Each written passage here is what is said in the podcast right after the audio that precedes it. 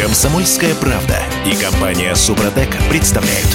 Программа «Мой автомобиль». А м, машины-то надо как-то продавать. Ну, вот, э, у Ну, нас кому а- это надо продавать? Мне не надо. Погоди, а автопром у нас, значит, строит грандиозные планы на ближайшие годы, что где-то к 2025-2027 мы вернемся на тот уровень, который был в 2021 году. Будем продавать по полтора миллиона автомобилей новых в Так. год.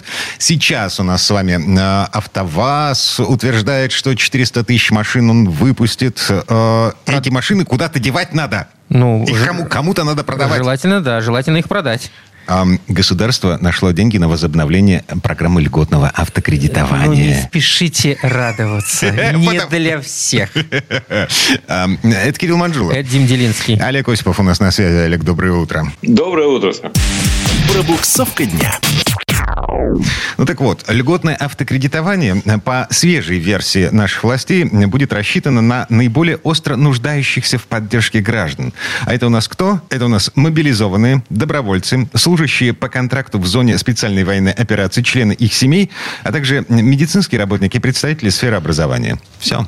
Не знаю, как на это смотреть, в том плане, что насколько это поможет реализовывать э, тот авто, ту автопродукцию, которую выпускают наши заводы. Объем, э, да. И э, смотрите, в программу льготного автокредитования по традиции попадают только машины российской сборки, то есть произведенные на территории нашей страны, и стоимостью до 2 миллионов рублей. Ха-ха-ха. Например, электрический москвич, который вот 3Е, он не попадает в эту программу. Олег? Ну, правильно не попадает. Дорогое удовольствие. Слушайте, ну, понятно, что как-то поддерживать рынок надо. Любая мера хороша. Э, Я не думаю, что это сыграет огромную роль в восстановлении э, авторынка в целом, да, до полутора миллионов. Я думаю, нужны какие-то другие, так сказать, э, программы, которые позволят поддержать и автопром, и покупательскую способность населения. Ой, слушайте, на- м, в конце прошлого года Путин же распорядился э, сделать так, чтобы правительство к середине весны, к концу марта, вот, предоставило меры по сдерживанию э, цен на автомобили. Вот тебе и предоставили. Это все? Не знаю. Март уже Ну- закончился, поэтому скажу все. Вы знаете, на самом деле, ведь это, эти меры, так сказать, есть э, вот такие, когда можно, так сказать, некоторые категории граждан, ну, помочь им приобрести автомобиль, некоторым категориям, опять же, так сказать. А вообще есть другие, долгоиграющие. Э, Например, так сказать, э, снизить налоги, да, э, сделать так, чтобы автомобили стоили дешевле. Как? Ну, Как? в общем, Как? А- известная Олег, вещь, как? на самом деле. Ну, он- ну как сделать, чтобы они были дешевле? Ну, как очень просто. Есть такие, скажем, налоговые преференции. Вот сейчас сколько налогов уходит на то, чтобы, так сказать, собрать автомобиль? Кто-нибудь знает, кто-нибудь считал? Я Да. так полагаю, что больше 50% это налоги. Э, У нас есть да, автомобиля. специальные инвестиционные контракты, так называемые спики. У нас есть освобождение э, для иностранных производителей, которые достигают уровня некого определенного уровня локализации на территории России. Они по-прежнему действуют? Освобождение от эм, утилизационного сбора, вот эта вся фигня. Они действуют все равно. Э, вот просто взять АвтоВАЗ, это наше все, да, так сказать, до недавнего времени, и посмотреть, сколько налогов сейчас они платят. То же самое. Такая же чудовищная налоговая нагрузка. Опять же, не включен ни ОКР в это самое дело. То есть, ну, там много э, вещей, но это долгосрочная история. Э, Понятно, что сейчас, ну, как бы как оперативная мера это не годится, но во всяком случае это надо иметь в виду. То есть э, нужны условия, при которых выгодно будет производить и продавать автомобили. Я правильно понимаю, что до тех пор, пока никаких телодвижений в эту сторону наше государство не предпринимает, у нас эм, цены на автомобили падать не будут, снижаться не Нет, будут. они по- будут расти. А, по- потому они что будут расти вместе с тем, как растут цены на э, металл, на комплектующие, на продукцию химической промышленности. То есть 15 отраслей работает на один автомобиль, так в среднем. Поэтому понятно, что все хотят заработать. Зашибись. У всех Значит, вот эта жадность. а, Ты- Нет, нет никакой жадности. Все объективно получается, если послушать вот сейчас Олега. Ну, получается так. а, в- Ну, цена объективна. Смотри, все начинается с очень простого. А, С, со стоимости электричества для завода, который занимается производством металла. То есть ты хочешь сказать, что это, эта цена отлично. завышена? А, Видимо, да. Я, я не знаю, я... В, в итоге, в конечном счете, что мы получаем? Мы получаем заоблачно дорогие машины, которые никто покупать не в состоянии, потому что, э, извините, полтора миллиона рублей выкладывать за Весту? Ну, полтора миллиона это еще это не еще, предел. Это, это, Есть версии, да, которые это... будут стоить за две, за два э, сейчас. И кроме всего прочего, э, вот именно по этой причине российский автопром, если убрать все э, акцизы и налоги, которые платят при ввозе автомобилей, проигрывает любому другому. Любому. Да, у нас самые дорогие машины в мире. Мы это уже проходили в прошлом году. Нет, самые дорогие в Израиле. В Израиле. Их не там, производят. Там, да. там, там пошлина гигантская. Там чудовищная пошлина. Там, ну, там насчет пошлины мы тут тоже не слишком э, лояльны, так сказать, к тем, кто производит за рубежом. Э, но, в принципе, да, эта проблема очевидна. И, вообще-то говоря, известно, вот сколько существует автопром, вот столько мы знаем об этой проблеме. Ладно, давайте еще о деньгах. А, у нас тут на прошлой неделе, в конце прошлой недели созрела э, э, сумма Очень, очень смешная ну, сумма. Не, не у нас она зрела, но тем не менее. 200 миллиардов рублей. 200 миллиардов рублей наши власти хотят закатать в асфальт, э, сошедший э, со снегом. Ну а что?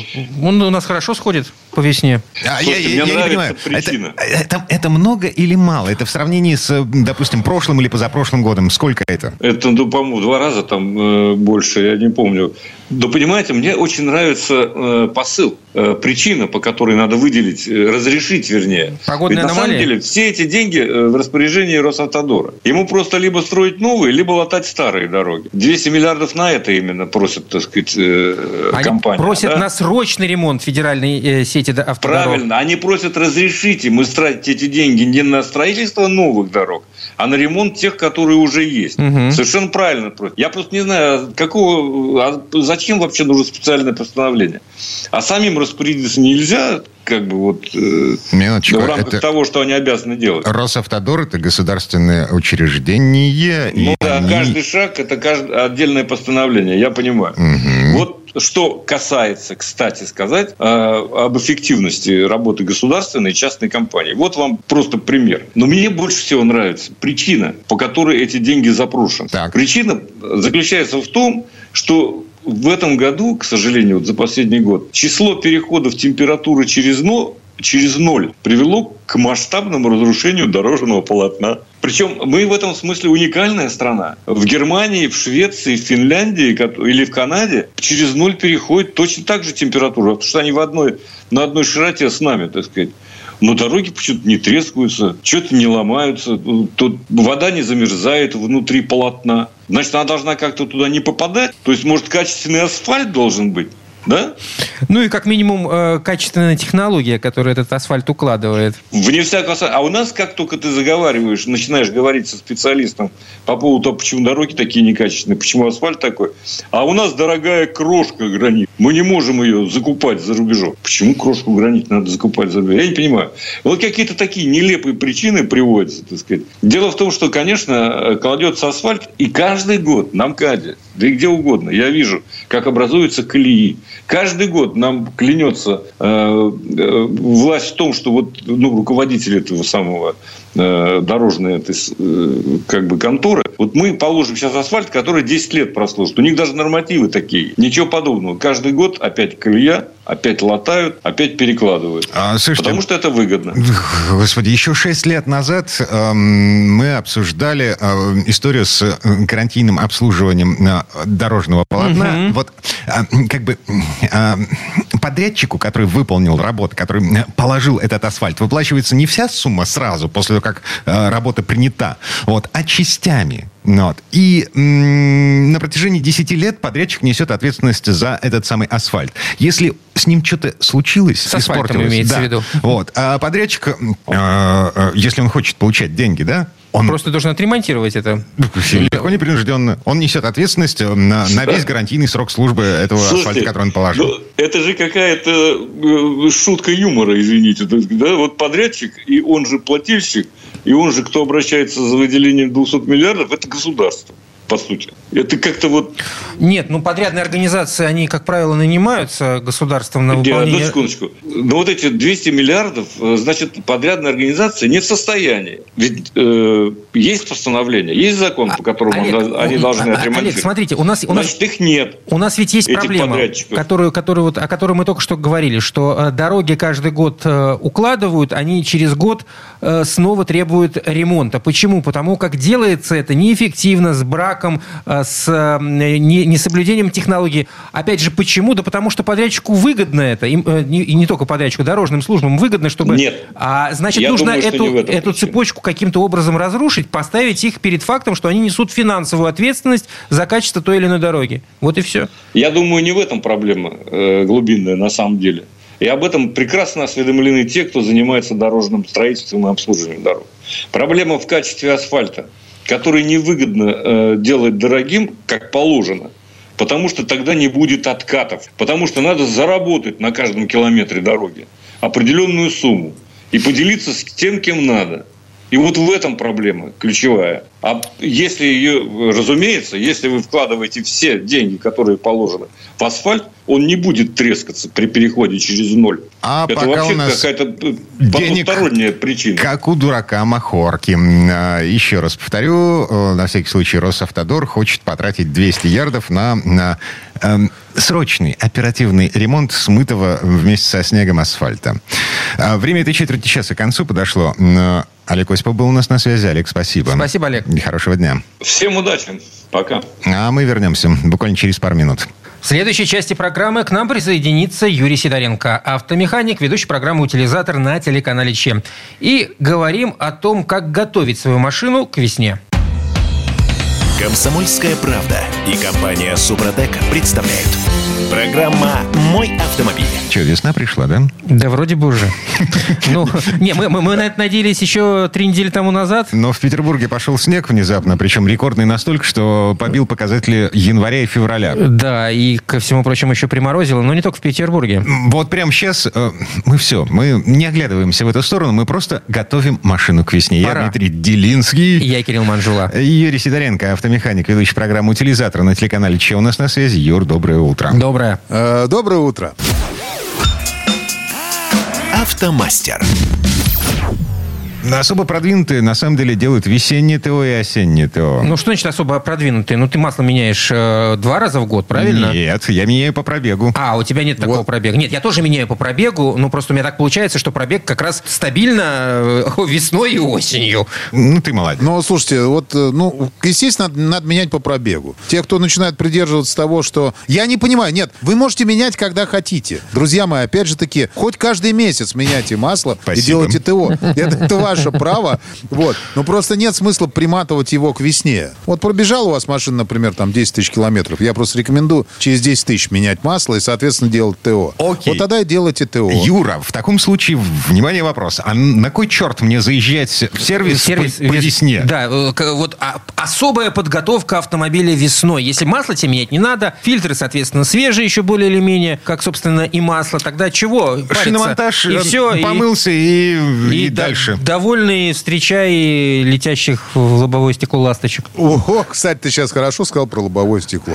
Вот э, даже заезжать в сервис не обязательно. Могу сразу сказать, потому что вся подготовка к весне, ну, по моему мнению, как автомеханика, если вам не надо делать ТО, а вы можете сделать сами. И, и как раз начать надо, друзья мои, самое важное, вот это мое мнение, потому что меня очень злит, когда у меня грязное лобовое стекло на автомобиле. То есть я не могу, я напрягаюсь, когда я еду. И, конечно, я вот лично начинаю обслуживание своего автомобиля, то есть подготовку к весне, то есть подготовку к межсезонью. Э, Я начинаю с отчеток стеклоочистителя. Я их просто меняю, это я лично, потому что у меня щетки служат ровно год. То есть я их меняю весной, проходит год, и я меняю их опять. То есть я недорогие щетки покупаю. Ты счастливый Ребят, человек. У, меня, ну, у меня они полгода служат. Я их меняю весной и осенью поздней. Так, ребята. Ну, можно и так, а, да. ну, у меня, Кто-то- я сейчас вызову социально, не- у меня Bosch, и он уже два года как новенький. Слушай, ну, Дим, ну ты не показатель, потому как ты, э, у тебя машина выходного дня. А, ладно. Э, у- Ну, у меня и у Юры этом, мы, ну, даже- каждый день да. машина работает. Э, Слушайте, ну смотрите, даже Bosch, возьмем Bosch, да? И, Дим, их тоже надо обслужить. Их надо просто снять, помыть в тепленькой водичке и смазывать силиконовой смазкой.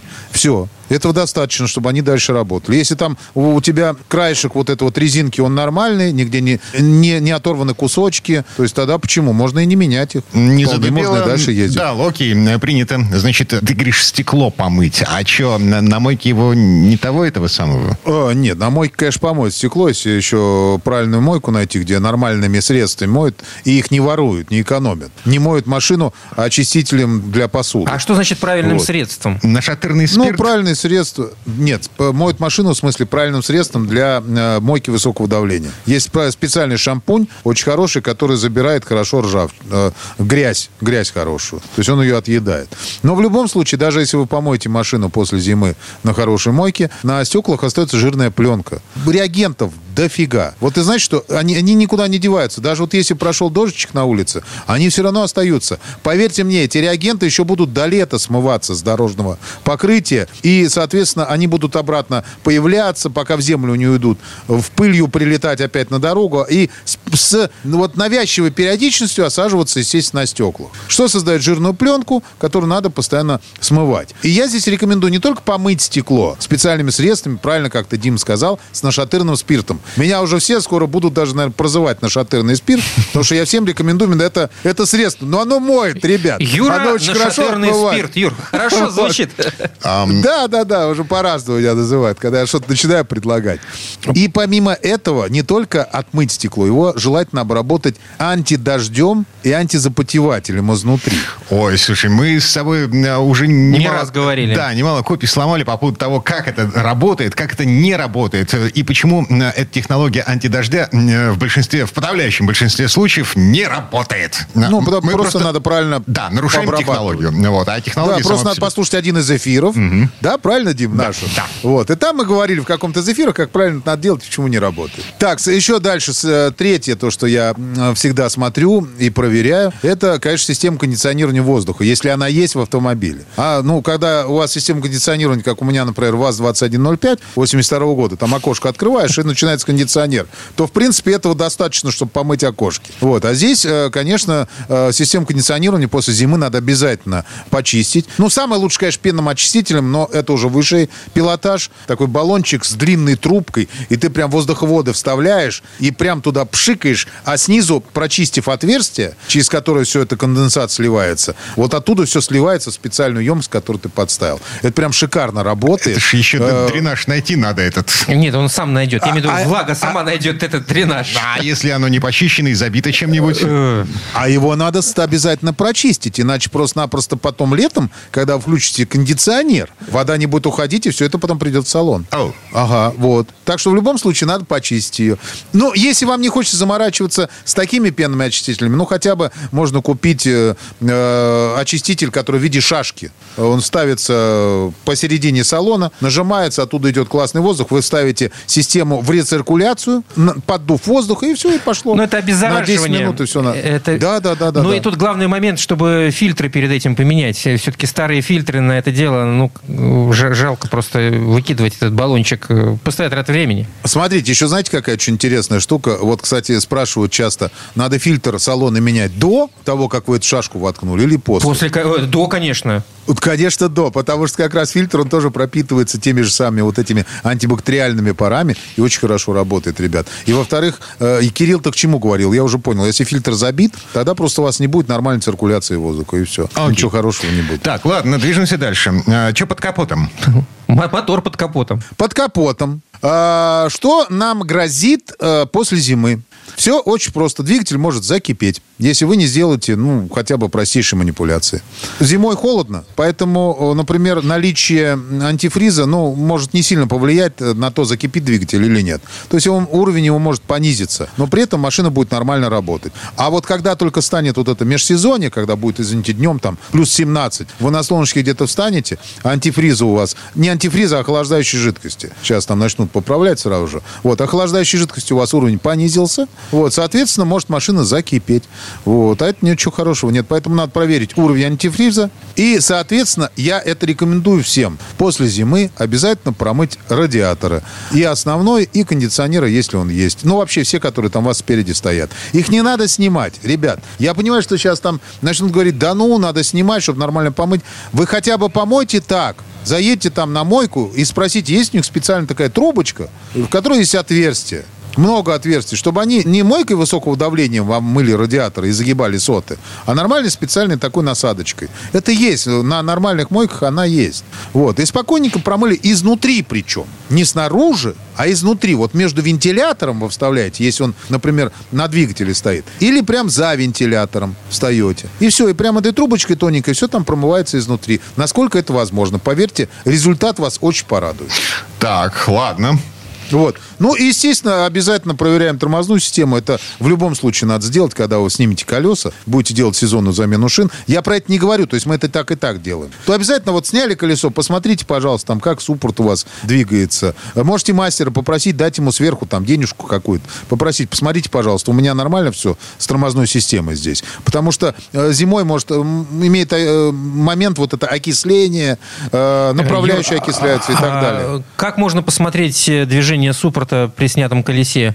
Ну, легко можно посмотреть. Ты, ты, ты можешь рукой это делать? Конечно. Смотрите, если допускается конструкция автомобиля, то вы можете просто отжать колодку и потом ага. нажать на нее, ну, на, на ну, педаль тормоза. Отжать специальной отверткой ну, отверткой там большой, либо монтажкой. В сервисе, где вы будете делать шиномонтаж, вам это сделает любой мастер. И он скажет, можно здесь это делать на этом автомобиле или нет. Если он угу. будет сомневаться, тогда в этом сервисе не надо делать этого. Потому что, например, на э, машинах группы ВАК, там, например, суппорта задние нельзя отжимать. Там их можно только вворачивать. И вот обычно те, кто как раз вот монтажками отжимают, они их ломают, и потом идет замена суппорта. Вот. Ну и все, остальное там уже все простейшая вещь. Это аккумулятор, естественно. Зимой аккумулятор, ну, тяжело приходится. Э, его надо весной обязательно вытащить, помыть, ну, снаружи тепленькой водичкой, обратно поставить и клемки смазать. Ну, и заодно э, уровень электролита, если это возможно, проверить, если нет, долить дистиллированную воду. Ну, и как бы мойка кузова, мы про это уже говорили, естественно, после зимы надо помыть. И вообще, э, простейшую диагностику я называю 3П их я ее называю, подергать, покачать и просто посмотреть. Это когда вы колеса снимете при сезонной замене, замене резины, просто посмотрите визуально. Может быть, там где-то подтекает масло, тормозуха, э, амортизатор мокрый стал. Ну, что-то хотя бы руками подергайте за что-то, покачайте колесо. Ну, как бы тема для отдельного эфира, что можно проверить э, при э, замене колес. То есть там прям, я прям могу дать целый алгоритм того, что, что зачем надо делать. Но это уже в следующий раз, потому что в этой четверть часа время закончилось, извините. Mm-hmm. Юрий Сидоренко, автомеханик, ведущий программы «Утилизатор» на телеканале Че был у нас на связи. Юр, спасибо. Спасибо, Юр. Хорошего дня. Э, большое всем спасибо. Удачи. А мы вернемся буквально через пару минут. В следующей четверти часа у нас Федор Буцко и поговорим о том, почему перевод часов на летнее время опасен для водителей. Комсомольская правда и компания Супротек представляют. Программа «Мой автомобиль». А помните, еще лет 10 назад мы с вами переводили стрелки часов по весне и дико радовались этому. Я не радовался, что ты врешь. А, смотри, стрелки нужно было переводить на час назад. А, спать на час больше, Да, точно. на часах 7 утра, по факту да, уже 8. Но проблема в том, что осенью на час меньше приходилось. А, ладно. Всегда нужно за, за, за, люб, за любой фантик нужно платить. В Европе до сих пор не отказались от этой порочной практики. На прошлой неделе наши западные партнеры стрелки перевели. И страдают. Страдают, в отличие от нас. А как страдает? Почему страдает? Э, Федор Буцко у нас на связи. Доброе утро. Дорожные истории. Так. Рассказывай, Федя, как они там страдают? А интересное наблюдение сделали в Германии, где достаточно точно фиксируются всяческие разные там происшествия дорожно-транспортные. В частности, один из вид таких довольно опасных порой э, ДТП – это столкновение с животными. И сейчас как раз вот выяснилось, что когда переводятся часы, переводятся эти стрелки, то число, количество аварий с животными становится больше. Дело в том, что, во-первых, утренние поездки начинаются в сумерках. А в это время звери активнее передвигаются 11. Они, как известно, часов не переводят. Да, у них стрелок, а, стрелок нет. И, Нечего переводить. Да, и, собственно говоря, э, нас это вообще тоже касается. Хотя у нас время не переводят, но э, у нас известна тоже статистика в том, что летом больше ДТП с животными. Ну, во-первых, потому что мы больше ездим. Э, аварии такие чаще всего проходят, происходят в регионах, где много лесов. Понятно, что всяких экодуков и тоннелей для животных у нас недостаточно, и зверям надо мигрировать. Кстати, есть еще такой момент. Особенно внимательным нужно быть на новопостроенных построенных шоссе. У нас, кстати, открылась недавно часть трассы М11 между Москвой и Владимиром. А, по ней уже можно ездить, и она как раз идет через леса. Вот поэтому, если вы едете, видите на обочине зверя, то обязательно сбрасывайте скорость сразу же. Дело в том, что звери не умеют оценивать скорость автомобиля. Они не могут посчитать, насколько быстро вы к ним приблизитесь. Зашибись. У нас на Приозерском шоссе, где-то километрах в 40, наверное, от города, а, есть место, где на развязке а, метрах в 20, наверное, от проезжей части стоит лось с лосенком. А, так это символ Ленинградской области. Это памятник. Да-да-да, да, он очень реалистичен, кстати.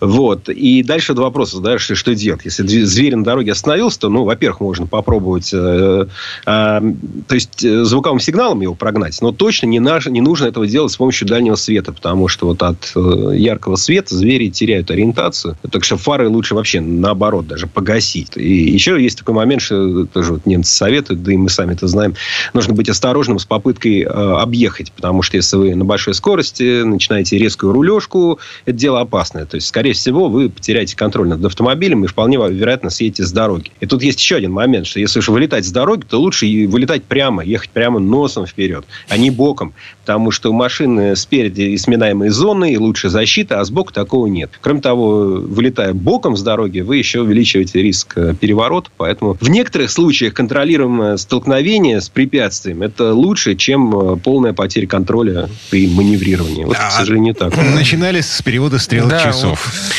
Да, будем ездить аккуратно. Помним, что вообще столкновение с животными, особенно с высокими, это очень опасно. И, кстати, еще надо помнить о том, что это ДТП, и что не надо прятать добычу в багажник, это чревато уголовкой. Вот, хотя, знаете, у меня был знакомый француз, он жил в Пикардии, там, ну, такой сельской Франции. И там по дорогам бегает очень много кроликов. У него на кухне специальная морозилка стояла, такая вот, знаете, для как кроликов, магазин, которых он сбивал? Дверца сверху, да. Ну, вот она у него была для таких, для крупных закупок и вот для этих кроликов, потому что, ну, уже сбил, ну, что, что добру пропадать. Да, если какая беда случилась, то не трогайте зверя, вызывайте полицию, значит, и так далее. Вот, вот, вот. вот. Ну, пусть это вам никогда не понадобится, давайте лучше к следующим новостям. Давайте теме дешевения машин. Значит, вот. британские ученые доказали из этой серии, ну, не, не совсем так, конечно.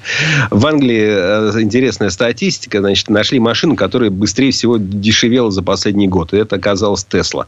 Mm. Она за год дешевеет на 50%. А почему? Ну, значит, причин несколько. Во-первых, потому что Илон Маск, глава Теслы, объявил ценовую войну и резко понизил цены на свои машины. Сразу на несколько тысяч. Ну, в зависимости от страны. На 5, на 7, на 8. И, собственно говоря, ну, понятно, значит, сильнее, если вы купили свою, свою машину за 55 тысяч, а сейчас она новая стоит там 48, то, конечно, вы уже потеряли. А, во-вторых, потому что страны, в том числе Англия и ряд других европейских и не только европейских стран, выдают субсидию на покупку нового электромобиля.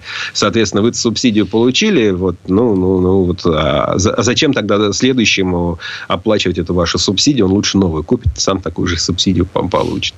Вот. Э, ну, главным образом, конечно, повлияла вот эта ценовая война. Ну, как война. В нее, собственно говоря, коллеги э, э, Маска, да, другие автопроизводители не спешат вступать. Никто цены особенно не понижал. За одним исключением, это Ford, тоже с электромобилем Mustang Mach-E. Вот он, он тоже сразу на несколько тысяч долларов подешевел. И, собственно говоря, тоже поэтому и на вторичке тоже сильнее дешевеет. Вот. А все остальные ездят все-таки на бензиновых дизельных машинах. И вот тоже из, из серии британские ученые, но в данном случае немецкие ученые доказали, напоминают нам о том, а, что не надо делать для того, чтобы еще поездить на машине с ДВС, а то ведь э, вдруг их скоро производить перестанут. Как же вы тогда? Надо их беречь. Надо беречь. Да, и, собственно, ну, если по пальцам пересчитать, там 8 несложных советов, э, советов, о которых, в принципе, ну, наверное, многие из нас и так знают, но, наверное, не лишний раз не лишний будет еще раз. Три минуты у нас. Итак, первое. Да, на 8 Три минуты, советов. а ну угу. как раз мы уложимся прекрасно. А, ну, главная ошибка – это не проверять уровень технических жид, жидкостей. А, полезно иногда открывать мотор, иногда под него заглядывать. Это поможет ему жить э, дольше. Да, не забывайте проверять уровень антифриза, потому что, значит, если его маловато, то мотор перегреется. Если, и, и потом, если его сильно маловато, то вполне возможно, что он куда-то уходит. А куда? Может быть, головку блока цилиндров, э, там прокладка истерлась, он там э, попадает, например, в моторное масло, там появляется эмульсия, и, в общем, все это чревато такими серьезными повреждениями мотора. Ну, интервалы межсервисные, да, не забываем, что их иногда надо делать, даже если у вас денежек сейчас нету, мало-мало, на что-то другое надо потратить, все равно ты вот надо делать. Еще один э, момент, что обязательно нужно слушать, прислушиваться к автомобилю. Иногда выключать магнитолу, если вы что-то необычное слышите, или если у вас, например, загорелась какая-нибудь лампочка, например, особенно если это желтая лампочка чек э, с, с, с нарисованным двигателем, ее не надо игнорировать, да, потому что просто так они не загораются. Вот. Э, ну что, ну, ну, ну немножко прогревать двигатель, не стоять 5 минут, но хотя бы, знаете, ну, ну хотя бы вот завели, а потом начинаете пристегиваться, а, а, а потом уже трогаетесь. Ну, там, дайте ему секунд 15-20 хотя бы. Еще это, конечно, совет был не очень актуальный для наступающего теплого сезона, но для него важнее другое. Если вы долго ехали быстро, не нужен двигатель с высоких оборотов сразу резко выключать. Да, дайте, лучше прокатитесь последние там а, пару минут не спеша, дайте ему немножечко остыть нормально, когда по нему бегает охлаждающая жидкость, а не просто, а, значит, когда вы гнали, гнали, гнали, а потом бросили машину, тоже может... Ну, все, собственно, все помпы это были выключены. Вот. Помните о том, что красная зона в тахометре, на тахометре, она не случайно красная. Да? То есть не нужно часто загонять туда стрелку. Иногда можно, но часто это не, не нужно, потому что эти все лишние вибрации при высоких оборотах двигателя и все это прочее, горячее масло, это все тоже э, не способствует тому, что ваш двигатель будет вам служить после начала э, большой эры электромобилей. Вот. Ну и про топливо. Смотрите за топливом. Кстати, люди довольно часто, как ни странно, ну, чаще, чем вам может показаться, заливают э, бензин вместо дизеля, дизель вместо бензина. Вот вы думаете, что это бред какой-то, но, но вот это бывает с вполне нормальными людьми. У меня на глазах такая история была и с автожурналистом, достаточно опытным. Mm-hmm. И с перегонщиком, который деньги зарабатывал тем, что перегонял сюда машины, но это не, не помешало ему залить бензин в дизельную в, ди, в дизельную машину, и вот он да, даже на ней как-то ездил, в общем, в принципе. Но судя вот по тому, что вот эти самые восемь советов, э, это такой э, очередной капитан очевидности, эти восемь советов немецкая автомобильная пресса, э, значит, распространяет среди э, немецких водителей. Понимаю, что э, уровень интеллекта на планете это константа. А население становится больше. Слушай, ну, ну мы же все делаем иногда глупые ошибки. Вот ну, делаем, каждый делаем. из нас, э, почти каждый, может, кто-то кому-то повезло, попадал в аварии. Да? Помнишь ли ты хоть одну умную аварию? Вот не глупую, как когда ты тоже отнесешься к той части э, населения планеты, на которую, значит, э, константно Когда ты сидишь и думаешь, господи, как я мог, вот как меня угораздило. Ну как так? Ну как так? Ну что же я не знал, что, что, что надо в зеркало посмотреть, да? Или притормозить заранее. Или зачем я отвлекся? Ну, ну mm-hmm. а как, когда бывают ум, умные поломки, умные аварии. Когда это случается-то? Не, да.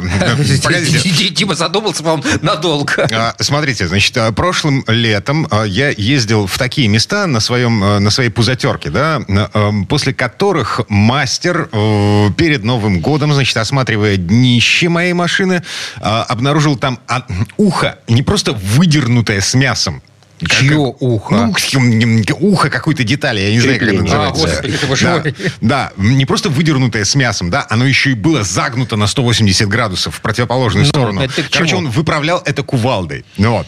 А а я не мог по-другому. Мне нужно было проехать именно там, где я э, словил вот эту неисправность. Ну, так... А почему тебе нужно было проехать именно там и именно так? Ты можешь мне сказать? А... Именно на своей пузатерке, как ты ее называешь, Значит, ласково. Э, смотрите, а там впереди а, была жена и ребенок. Ага. Вот. И мне нужно было доехать до них. А как то они там оказались без тебя? Пешком. Так пешком бы и вернулись. Нет. Ну ладно. Ну хорошо, у тебя есть оправдание. Ты привел э, свой пример умной аварии, да, умной поломки. С этим доводом нам абсолютно не справиться, точно. Федор Буцко был у нас на связи. Федь, спасибо. Спасибо, Федь. Хорошего дня. Всего вам доброго. А мы вернемся буквально через пару минут. В следующей части программы у нас журналист и летописец мирового автопрома Александр Пикуленко. Послушаем историю об индивидуальном пошиве, о машинах, созданных под конкретного владельца. Комсомольская правда и компания Супротек представляют. Программа «Мой автомобиль». А это мы вернулись в студию радио «Комсомольская правда». Я Дмитрий Делинский. Я Кирилл Манжула. И в этой четверти часа у нас традиционная история от Александра Пикуленко. Раньше богач ну, не сильно отличался от бедняка в плане доступа к товарам. Ведь ассортимент был более или менее одинаковым. Даже если ты был богат и купил дорогую машину, это ничего не значило, ведь такая же есть не только у тебя, но и у многих других обеспеченных людей. А в будущем – такая же появится и у среднего класса ввиду удешевления. Но другое дело эксклюзивные вещи. Эти товары намного дороже своих обычных версий, при этом чаще всего, по сути, они мало отличаются от оригинала. Например, автомобили лимитированной серии, которые выпускаются по несколько штук в год с отдельными шильдиками. И позволить их себе могут единицы. А, вот тут слово Сан Саныча. Предыстория. Среди многих, кто выбирает автомобиль не хуже, чем у других, находятся те, кто стремится обладать автомобилем не таким, как у всех. Заказные, эксклюзивные, выпущенные ограниченным тиражом по особому случаю, а то и вовсе без какого-то ни было повода. Спрос на такую технику никогда не снижается, а в наши дни даже опережает предложение. Ежегодно в мире производят примерно 65 миллионов легковых автомобилей. В этом многообразии отыщутся модели на любой вкус и кошелек. Но среди них есть и совершенно особенные. Они как вишенка на торте мировой автомобильной индустрии. Можно подумать, что речь зайдет о самых роскошных марках. И да, и нет. Начнем, разумеется, с них. Казалось бы, каждый образец Роллс-Ройса служит верхом исключительности. Возьми лучшее из существующего и сделай еще лучше, говаривал сэр Генри Ройс. Если же этого не существует, создай. Внутри Rolls-Royce Motors уже давно действует отдел, чьи мастера готовы буквально следовать этой максиме одного из отцов-основателей старинной компании. Этот отдел выполняет особо важные заказы, Такие, к примеру, как «Фантом Сиренити». Салон этого автомобиля отделан шелком с ручной росписью, вишневым деревом и бамбуком с перламутровым узором в технике маркетри. Тема интерьера поддержана нюансами внешнего оформления. То, чем заняты работники специального отдела, между собой они называют весьма буднично – индивидуализацией – Однако к этому лучше подошел бы эпитет «магия». Едва сдерживаешь волнение, созерцая результат. Например, построенный в единственном экземпляре Rolls-Royce Phantom Serenity.